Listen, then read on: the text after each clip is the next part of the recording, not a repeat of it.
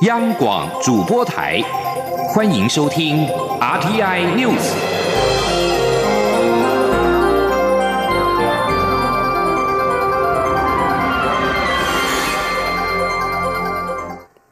各位好，我是主播王玉伟，欢迎收听这节央广主播台提供给您的 RTN News。今天是二零一九年一月十六号，新闻首先带您关注国际焦点。英国首相梅伊与欧盟达成的脱欧协议，十五号遭到国会以四百三十二票对两百零二票否决。工党党魁科宾提出不信任动议，梅伊十六号将面临国会的不信任表决。梅伊虽然在最后一刻向国会请命，呼吁议员让他达成的脱欧协议过关，却徒劳无功。英国国会最后是以四百三十二票反对、两百零二票支持，否决了梅伊的脱欧协议草案。其中投下反对票的保守党议员高达一百一十八名，是保守党议员近代最大的叛变之一。经历如此惨败，首相通常会辞职下台，但梅伊表示他会继续带领英国脱欧。他将有三天的时间进行修改，回到国会进行第二次投票。梅伊在表决结果出炉之后发言表示，很显然，议员们并不支持这份脱欧协议。然而，梅伊也表示，今天的表决结果并没有告诉我们议会到底支持什么，也没有告诉我们究竟要如何，甚至要不要尊重英国人民公投脱欧的决定。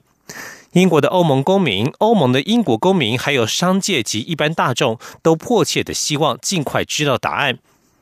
在英国史上，政府提案惨输超过一百票的例子相当罕见。过去只发生过三次，全部都发生在一九二四年。当时工党组成少数政府，在下议院的席次不到两百席。工党党魁科宾表示，经过两年的协商，国会对梅伊的脱欧协议做出了非常明确的判决。他也表示，已经针对梅伊政府提出不信任动议。如果保守党政府，赢得不信任表决将继续执掌。若是输掉表决，又不能够在十四天之内通过信任动议，国会将会解散，提前举行大选。但如果保守党政府输掉不信任表决，但赢得了信任动议，梅伊就必须辞职，保守党将产生新的首相。即将焦点转回到国内。蔡英文总统十五号前往东部试导空军防空飞弹指挥部的天宫飞弹战备，以及陆军花东防卫指挥部的反空机降缩短距离演练，希望透过试岛及未料行程，让国人看到国军精实与实力的面相。总统在花防部表示，对岸领导人日前重申不放弃武力犯台的企图，但台湾仍会保持韧性及稳健，坚定守护中华民国台湾的主权及安全，坚定维护民主自由的生活方式，并且坚定往壮大台湾的方向前进。今天记者王兆坤的采访报道：蔡总统视导花防部战备部队实施加山基地反空机降缩短距离演练。演练敌军潜伏特工机降突袭，企图渗透夺取加山基地，但遭我军协同攻击歼灭。华防部表示，为了让国人安心度过年节，国军官兵在投入战备任务时，都能体认自己肩负的使命，将责任与荣誉化为全心投入春节战备工作的最大动力。蔡总统视导战备演练后，与官兵共进午餐，并致赠加彩金。总统致辞表示，两岸关系近来确实有一些波动，尤其是对岸领导人在谈话中再次声明不放弃武力犯台的企图，这对区域的和平稳定造成一定冲击。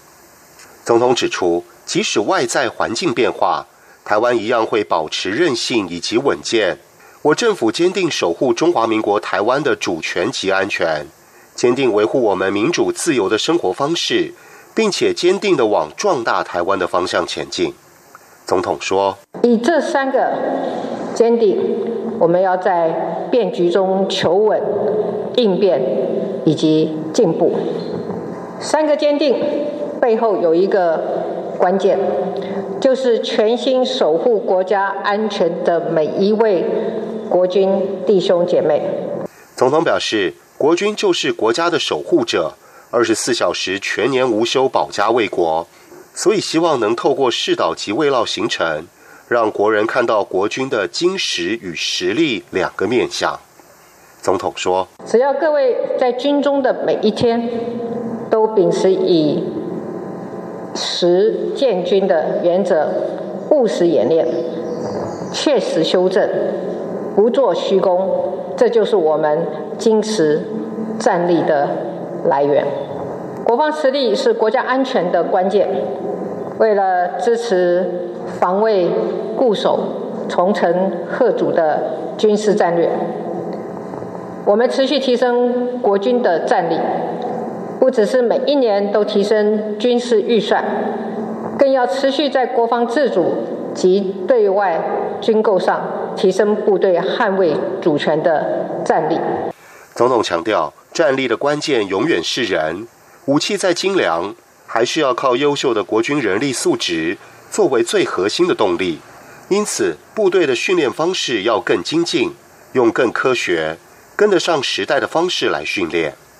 总统肯定国军在装备、战绩等全方位实力持续提升，也期许在新的一年继续强化自身实力，因为这是我们守护国家安全唯一的道路。中央广播电台记者王兆坤在花莲采访报道。持续关注两岸焦点。中国大陆福建省省长唐登杰十四号表示，今年将推动与金门、马祖通水、通电、通气、通桥。大陆委员会在十五号晚间透过书面回应，上述议题涉及中央职权，必须由中央政府全盘衡量及审慎评估。陆委会强调，支持金门、马祖与中国大陆福建地区先试先行的交流与经贸合作，但必须符合政策及法律规范，而且两岸交流应秉持对等、尊严、健康、有序的原则，不应设置任何政治前提。陆委会指出，中共总书记习近平及唐登杰所提的“应通尽通”或通水、通电、通气、通桥等议题，都是以统一为前提，并且存在分化台湾的意图，没有正视中华民国的存在，也没有尊重台湾的民主制度。另外，香港作家梁文道日前把在台湾购买的书籍运送回香港时，遭快递公司顺丰速运先行审查。留下三本无法寄送，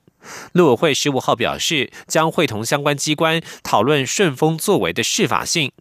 陆委会强调，政府及社会坚守言论、出版自由，反对任何形式的政治思想检查。这三本书书名分别是《滚出中国》《大辩论》与《思想史》。梁文道在文中提到，回到香港之后收到台湾饭店的信，信中说，因为中国最近对文章及书册内容有管制，有三本书快递无法替您运送，只能代存饭店柜台，下次自取。为此，他质疑台湾饭店业者屈服于市场力量，而选择与顺丰合作。台湾顺丰速运发表声明，向当事人致歉，表示从台湾投递书籍到香港并无管制，是沟通落差所致，将会加强一线人员的训练。继续关注的是资安议题，工研院宣布，从即日起，华为手机、电脑将无法使用工研院的无线内部网络。资策会也宣布，将阻绝华为设备使用无线内部网络。国研院院长王永和受访时则说：“国研院是重要的科研单位，工作人员都有一定的默契，不会使用中国制的产品。”前天记者杨文军的采访报道。国通讯商华为的五 G 设备因为治安问题遭多国封杀。工研院十五号起，使用华为手机、电脑将无法连上工研院的无线内部网络。国研院院长王永和十五号受访时则说，国研院是重要科研单位，尤其太空中心等较为敏感的区域，是连手机都无法吸入，所以工作人员都有一定的默契，不会使用中国制产品。但是否要明文规定，则会进一步检。讨王永和也强调，内部防火墙的强化更为重要。他说：“大陆的手机基本上很便宜啊，这个东西我们只能强化我们内部的防火墙而已。那你手机是联络，你要过来到我们的东西，我们防火墙挡住就好了。”资策会受访时也表示，已确认核心主机与骨干网络都未使用华为产品。为维护资讯安全，资策会后续也将阻绝华为设备使用无线内部网络，未来也会遵照政府指示进行相关设备采购。由于十六号资策会将举行新任执行长布达典礼，将公布新任执行长人选，预料也会说明后续限制华为的相关作为。中央广播电台记者杨文君台北采访报道。工研院宣布办公场所不支援使用华为手机与电脑。国家实验研究院十五号晚间表示，为了维护资讯安全，后续也将阻绝中国制设备使用内部网络。国研院院长王永和受访时指出，内部本来就对资安有严格的控管，国研院的国网中心、太空中心都是属于 A 级的资安等级，内部的防火墙都做得很好。继续关注的是财经消息。由于产业创新条例将在今年底到期，经济部日前也将产创条例部分条文修正草案对外预告，拟将产创条例各项抵减再延长十年至二零二九年，其中研发抵减的幅度还将加码百分之五。另外，经济部也因应企业需求，拟将人才培训纳入抵减项目之中。今天记者谢嘉欣的采访报道：经济部工业局十五号举行媒体参叙，局长吕振华向媒体说明十四号对外预告的产业创新条例部分条文修正草案。他表示，今年修法有两大重点，除了先前行政院会已通过有关投资智慧机械设备、五 G 设备者可享三加一年投资抵减的内容外，另一大重点则是因应产创条例今年底即将落日，经济部希望将相关租税减免，包括员工奖酬股票、天使投资、个人投资新创等，全数延长十年。吕振华指出，为鼓励产业能加码研发，经济部拟提高研发抵减的比例，由当年度可抵减百分之十五，或三年内皆抵减百分之十，再各自增加五个百分点。他说。也就是说，单年是二十趴，三年的话十五趴啊，这样的力道呢，在跨部会署的讨论以及我们这些修法都要涉及租税的部分，要办理公听会的部分，财政部有提一些意见，他觉得说加五个百分点的必要性啊及合理性，让我们再做补充。另外，此次修正案中也加入人才培育抵减项目，会比照目前的研发抵减办理，来鼓励产业创新，培训优质人才。吕振华表示，待预告期满后，将把搜集到的各方意见提至行政院做跨部会协商，盼能加速修法，以政策工具来帮助产业转型升级。中央广播电台记者谢嘉欣采访报道。继续关注的是政坛焦点。前国发会主委管中敏日前终于上任，成为台大校长。不过，监察委员王幼林与蔡崇义调查管中敏在担任政务人员期间违法兼职一案，发现管中敏在政务人员任内持续以匿名的方式，常态性的为一周刊撰写社论。监察院在十五号以七票对四票通过弹劾管中敏。今天记者王维琴的采访报道。监察委员王幼林和蔡崇义接获检举，指台大校长管中敏在二零一二年二月六号至二零一五年二月三号担任政务委员、经建会主委和国发会主委期间于国内兼职。王幼林和蔡崇义立案调查后发现，管中敏在担任政务人员期间，每个月固定领受一传媒台湾分公司新台币五五万元，每半年增付两万五千元，每年约六十五万元，匿名撰写社论公稿。给一周刊，在担任政务人员三年期间，共获取一百九十万元的报酬，违反公务人员服务法公务员禁止兼职的规定。监察院十五号以七票对四票通过弹劾管中敏。查案监委王幼玲说：“他持续透过匿名公常态性的公稿，哈，供给一周刊撰写社论。”然后他获取年约六十五万的兼呃这个兼职的报酬，已经违反了公务人员服务法第十四条第一项公务人员禁止兼职的规定哈。那所以今天早上呢，弹劾审查会呃以七票对四票通过了对管中明的弹劾案。全序部曾经就公务员兼职规定作出函释，公务员在不妨碍其工作或不涉职务时，得投书媒体赚取稿费，但必须符合偶一为之、非经常固定及赚取薄利等要件。监委蔡崇义指出，管中敏每个月固定领五万，且会预扣所得税，可见是固定持续长期领取。蔡崇义也表示，一传媒的承办人已经离职，所以不知道管中明写了几篇，但是这段期间的社论很少跟国家政策无关。他认为这就是兼职。弹劾案审查会主席陈世梦表示，管中敏弹劾案讨论三个半小时，讨论聚焦管中敏是否是投稿。多数监委认为，若是投稿或撰写专栏，应该要挂名，且不会每月固定领取，还预扣所得税。管中敏则是匿名撰写社论，监委认为不宜。陈世梦也说，以政务官的身份匿名撰写社论，且代表该媒体立场，放弃自己的身份，是否有损政务官的尊严？至于被弹劾是否会影响管中敏的台大校长资格，监院表示交由公务人员惩戒委员会决定。中央广播电台记者王威婷采访报道。而对于监察院通过弹劾管中敏，对此教育部长潘文忠表示，教育部尊重监察院的职权。由于目前都还在审理的初步过程，后续也有移送公务员惩戒委员会复审等程序，所以需要等到复审结果出来，教育部再来做整体上的处置。管中敏在十五号下午回应，律师团已经替他写过书状给监察院，现在要确认相关内容当初是不是都送到了监察院。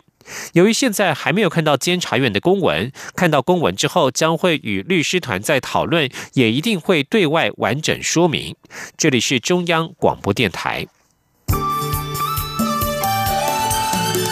是阳光，像台湾之光穿透世界之窗；是阳光，像神鹰翅膀环绕地球飞翔。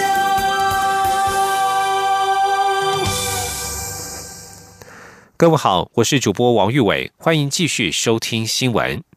关注非洲猪瘟的防疫。为了防堵疫情，行政院长苏贞昌要求机场手提行李检验率必须达到百分之百。对此，内政部长徐国勇在十五号表示，内政部将紧急采购 X 光机，也不排除先用租借的方式，在 X 光机全数到位之前，会先调派警力支援航空警察局，以人工检查的方式进行查验。先听央网记者刘品熙的采访报道。行政院长苏贞昌十四号前往桃园机场检视防疫非洲猪瘟的情况，除了当场指示手提行李必须百分之百检验，并质疑防疫宣导海报字体过小。对此，内政部长徐国勇十五号受访时表示，苏贞昌视察机场结束后，在车上打电话给他，要求内政部与农委会必须全力配合。他回复表示没有问题，警政署跟航空警察局会全力配合。徐国勇指出，手提行李要达到百分之百检验，必须紧急采购 X 光机。内政部会以紧急采购的程序，尽快完成采购，也不排除先租借 X 光机。在 X 光机完成采购前，航警局会以人工检查的方式检验手提行李。他将调派九十多名警力支援。他说。在 X 光机采购完成之前，我们不排除哦，明天我我想航警局也会跟大家做一个报告。我们可能会先啊以人工检查的方式啊，就是我们手提行李经过的时候，先打开来看一下，用这个方式，然后增加我们啊很明显的标语，让大家能够了解说不要携带有关这一些猪肉类的这些食品进来哦。徐国勇说：“他向苏贞昌表示，不需要再开会协调相关工作，他们都会全力配合，保证处理好。”央广记者刘品熙在台北的采访报道。苏贞昌一上任便马不停蹄视察非洲猪瘟的防疫作为，找出不足的地方，并且在十五号与脸书发布“冲冲冲”上工第一天的影片，两分多钟的影片浓缩了苏贞昌在十四号上任之后的行程。苏贞昌也化身旁白表示，政府做这么多，国人同胞不知道，现在是直播时代，政府要让人民知道我们为人民做了什么。另外，苏贞昌视察时，因为房检局新竹分局局长简报资料准备的不完整，传出遭到彪骂。对此，苏贞昌表示，他只是恳切要求相关防疫工作应该再加强，绝对不是发脾气。苏贞昌还幽默的说：“他现在已经是苏贞昌二点零，比较没有脾气了。”回国担任阁魁行程是相当的满。行政院长苏贞昌在十五号拜会了立法院长苏家全以及朝野各个党团，希望朝野能够支持施政。由于苏家全与苏贞昌一样都是苏院长，苏家全则是建议以后以大 S 和小 S 来区分，以免混淆。而包括了国民党、亲民党以及时代力量党团，也都各自对新内阁提出期许以及其所关切的施政重点。苏贞昌也回应指出，他已经是第二次担任阁魁了，算是内行，希望朝野能够多多支持指教。前的记者刘玉秋的采访报道。行政院长苏贞昌才刚上任就行程满档，十五号与行政院副院长陈其迈、秘书长李梦燕到立法院拜会立法院长苏家全与朝野各党团，希望多与民意接轨，进而争取朝野对新内阁的支持。苏贞昌在拜会苏家全时，因两人都姓苏，未来苏贞昌到立法院施政报告及被质询时，恐怕会上演立法院的苏院长与行政院苏院长同台。为避免混淆，苏家全建议两人可以就年龄大小做区分。到底要怎么称呼啊？行政院的苏院长还是立法院的苏院长？我想我们两个私底下要讨论一下啊，是大 S 跟小 S 还是怎么样啊？这一点倒是要讨论一下啊。苏贞昌随后也前往国民党团拜会，国民党团副书记长吴志阳表示，依照宪法，行政院长是最高行政长官，希望阁魁不要成为总统的执行长。他认为，依照苏贞昌在民进党的资历，应该能充分发挥。全权掌握行政团队，苏贞昌则回应，他沿途走来只有一个信念：我们就是一个国家，我们就是台湾，人民最大。他并提到自己已经是第二次担任行政院长，他会真心诚意的尽力达到人民的期待，让各方满意。苏贞昌拜会亲民党团时，亲民党团总召李鸿钧则对苏贞昌愿意扛起重任盛赞有加，并表示未来会一起推动福国利民的政策。苏贞昌也显得心情很好，笑说自己是第二次阻隔了，算是内行了。拜托李总长，往后多多支持，多多干，啊，你拜托还较好做。啊，我这第二摆做啦，啊，有心要做，这打这个当打，因为我都有那内行啊，不是外行，所以我一定会尽力来做好，而且拜托多指教。苏贞昌接着也拜会时代力量党团，时代力量立委黄国昌大力支持苏贞昌，并肯定苏贞昌一上任就视察非洲猪瘟的防疫工作。他期待所有内阁阁员都能感染到苏贞昌为人民奋斗做事的气氛。苏贞昌一上阵就冲冲冲，相较于前一日视察非洲猪瘟防疫工作时对行政官员的疾言厉色，他在拜会朝野各党团时显得诚意十足、身段柔软，盼能开启行政立法良好互动的新局。中广电台记者刘秋采访报道。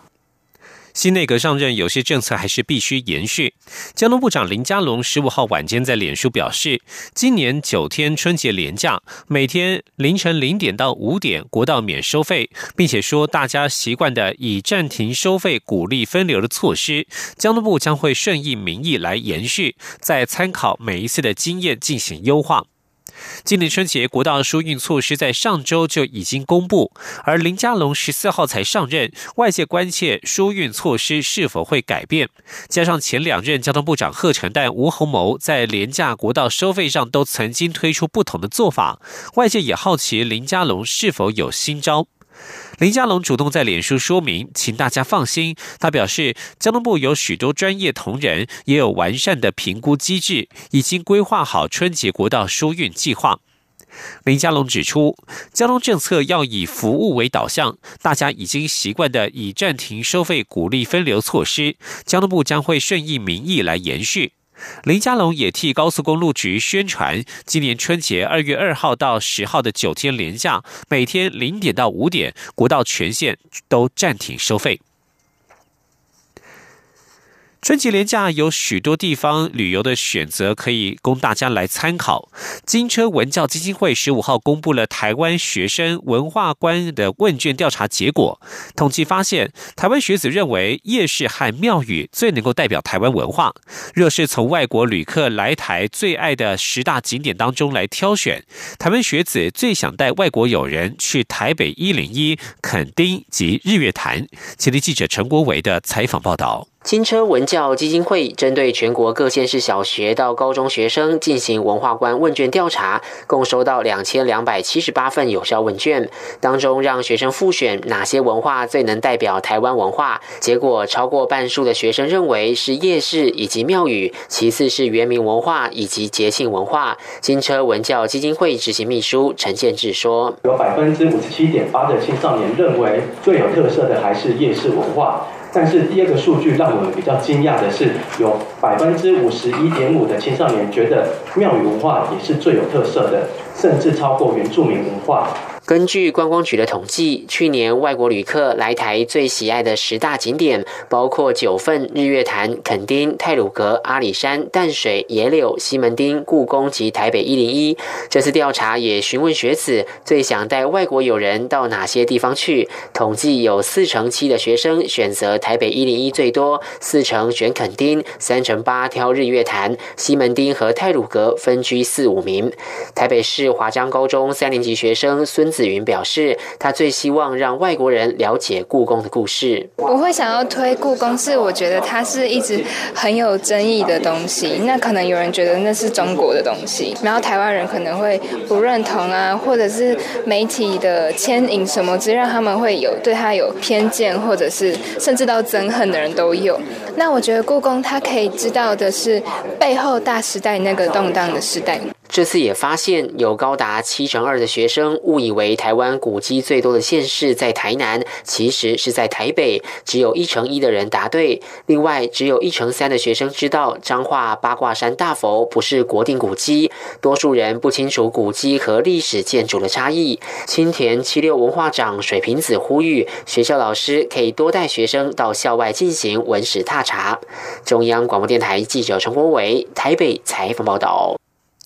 台湾与新加坡影视合作再跨出新的一步，由王小弟担任总监制兼总导演，集结台新两地资金、导演、编剧群和演员共同合制的《你那边怎样，我这边 OK》戏剧作品正式开拍。该作品未来将会在台湾与新加坡播出。前天记者江昭伦的采访报道。文化部影视局近几年积极鼓励跨国合拍共制，《你那边怎样，我这边 OK》就是最新例子。该剧由台湾的周八郎创业执行，携手新加坡新传媒集团与台湾电视公司共同出资制作，从新加坡与台湾各自的视角讲述同一件跨国 ATM 土超社会案件，由两地导演、演员与编剧群各自创作拍摄，却也相互合作的全新模式，让这场跨国合拍作品有更多深入的交流。参与演员部分，台湾方面有蓝正龙、蓝心湄、曾之乔、曾佩慈、刘冠廷等人。新加坡演员代表则有陈罗密欧、陈炯江、沈凌晨等。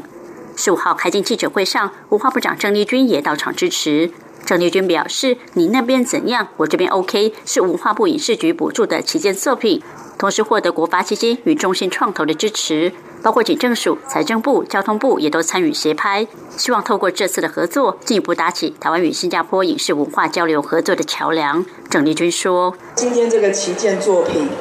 牵起更重要的一个友谊的桥梁。我们透过两地的合作，透过戏剧，让我们彼此看见啊彼此啊精彩的啊创作的生命力。新传媒首席内容创作官梁霞明表示，这是新传媒跨足国际市场的一次新尝试，很高兴也很荣幸与台湾团队合作，有机会让两地的观众看到彼此优秀的作品。梁霞明说：“我们希望借着这次的合作，能够。”嗯，把我们的戏剧推到更大的国际市场，让台湾人看到新加坡，让新加坡人看到台湾。你那边怎样？我这边 OK。一月正式开拍后，预计今年下半年在台湾与新加坡两地电视频道播出。中国电台记者张超伦台北采访报道。新闻最后关注北韩问题。根据彭博社报道，北韩领导人金正恩年初表示，北平壤去年就已经采取措施停止制造核武。不过，卫星影像分析与美国外泄的情报资料显示，过去一年间，北韩不但持续制造核武，还可能扩大。核扩散分析专家指出，过去这段时间，北韩持续制造飞弹与核弹头。美国非政府组织共同的地球未来基金会公开资料计划卫星图像专家汉纳姆表示，没有任何蛛丝马迹透露平壤当局已经停止或减缓核子和飞弹计划的进程，反而已经进入新的阶段。在川金二会渴望举行之际，这些报告凸显美方所面对的风险。以上新闻由王玉伟编辑播报，谢谢收听。